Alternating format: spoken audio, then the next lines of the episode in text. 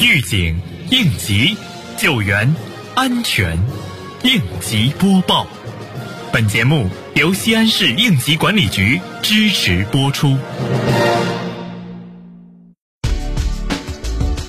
近日，未央区应急管理局对北三环星悦 4S 店进行安全生产检查，督导其双重预防机制建设工作。检查组检查了该企业安全生产相关资料，并到其维修车间查看了现场安全生产管理、风险公示等情况。抽查了部分员工岗位风险安全知识掌握情况。检查组发现，该企业应急预案及安全生产管理制度不完善，未制定2021年年度安全生产教育培训计划，且维修车间配电箱被阻挡，不能完全打开。检查组现场下达责令限期整改指令书，责令限期整改完毕。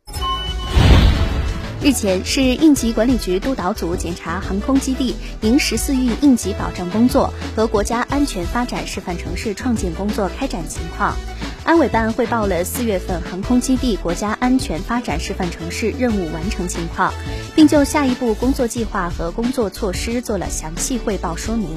表示航空基地将持续做好迎十四运应急综合保障工作，坚决完成安全发展示范城市创建各项任务。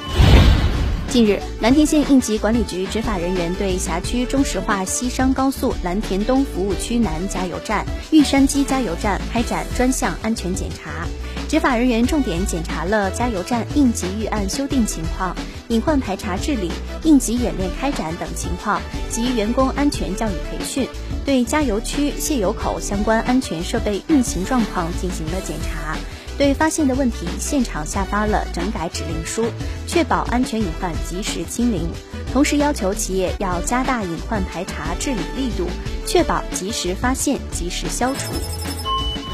五一即将到来，面对林火，我们能做哪些呢？先是应急管理局提示，上山时严禁使用明火作业或者燃放易燃易爆物品，以减少引起森林火灾的机会。